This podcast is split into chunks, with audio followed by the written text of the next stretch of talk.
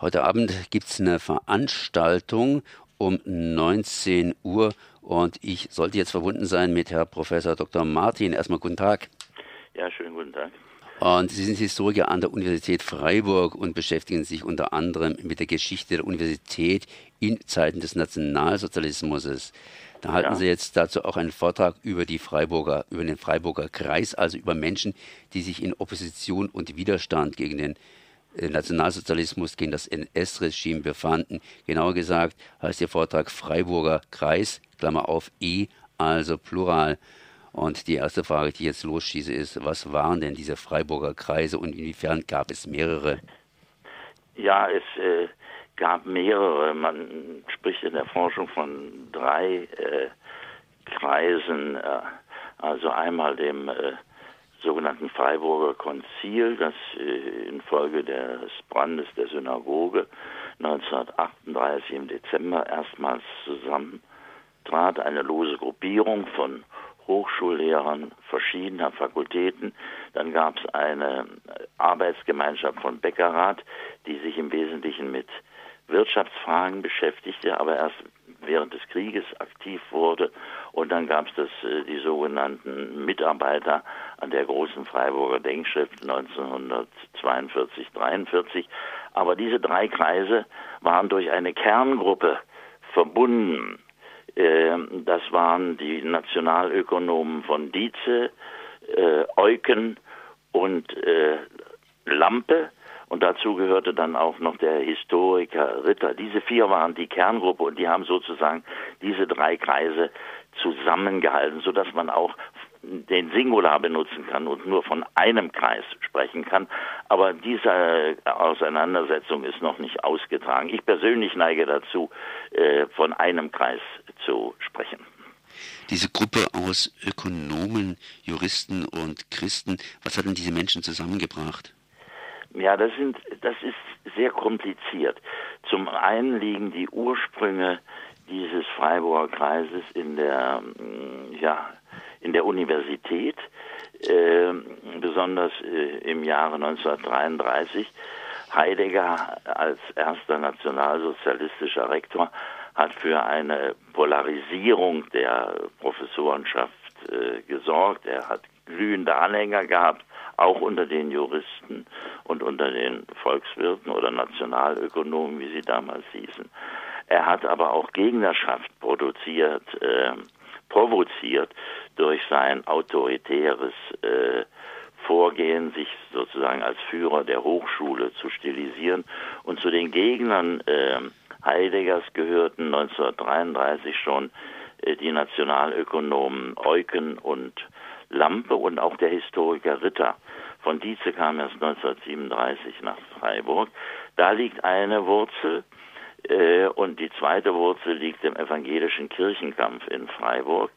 Diese ähm, Nationalökonomen oder diese Kerngruppe, äh, spätere Kerngruppe, das waren alles exponierte Mitglieder der bekennenden Kirche, deren Zentrum die Christusgemeinde oder die Christuskirche in Freiburg war. Das sind die beiden Wurzeln, also Universität und Kirchenkampf.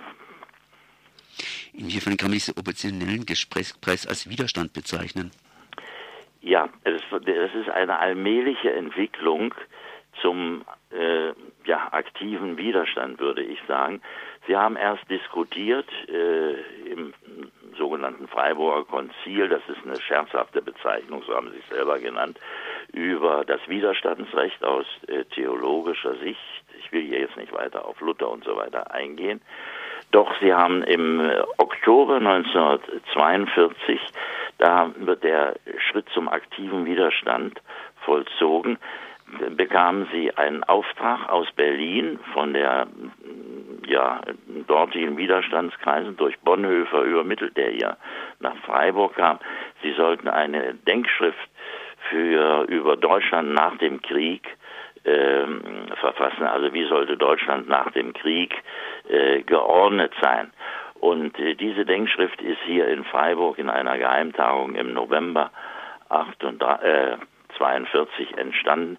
Und das war äh, sozusagen Hoch- und Landesverrat aus damaliger Sicht und wurde mit der Todesstrafe bestraft. Und ähm, das war den Leuten bewusst und hier setzt meines Erachtens der aktive Widerstand ein, denn die Professoren konnten ja nicht mit der Waffe vorgehen, sondern eben mit einer Denkschrift. Und diese Denkschrift führte dann eben auch zur Verhaftung ähm, nach dem 20. Juli, nachdem diese Kontakte mit Gördeler aufgeflogen waren. Gördler war übrigens bei der Geheimtagung hier in Freiburg auch dabei.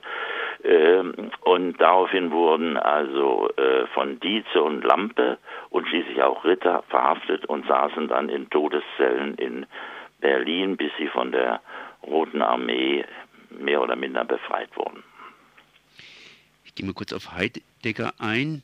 Das heißt, ähm, hier, Heidegger wurde ja 33 zum Rektor der Universität ernannt und der war bekann, bekennender Nationalsozialist und hat daraufhin die Universität umstrukturiert.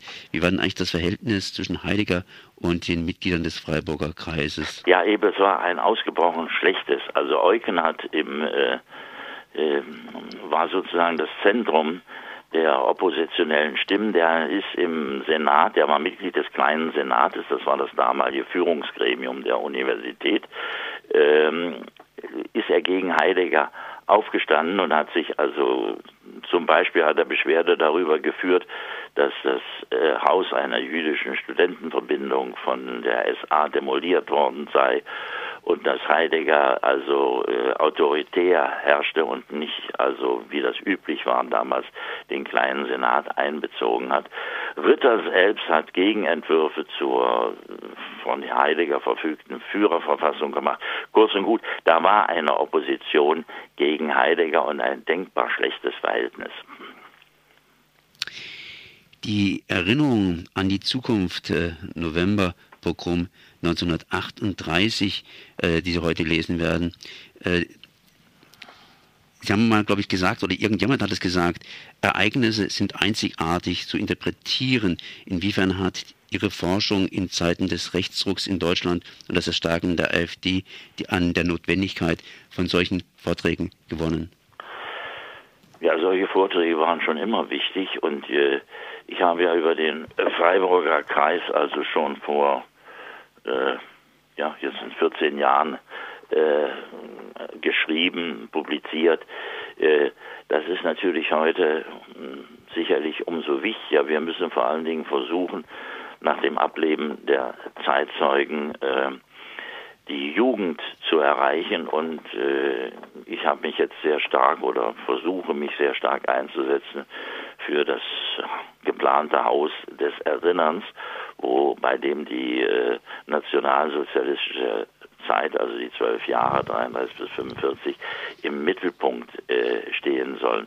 Mit Vorträgen allein äh, ist es eben nicht getan. Da haben Sie sicherlich recht. Heute Abend zumindest gibt es mehr dazu in der Gertrud Luckner Gewerbeschule in der Bissierstraße 17 um nee, der Kirchstraße ist die nicht. Oh, ich habe das da anders gelesen, jetzt da unten in der Kirchstraße? Ja. Oh, dann habe ich das hier anders aus dem aus der Information aus dem Joker heraus.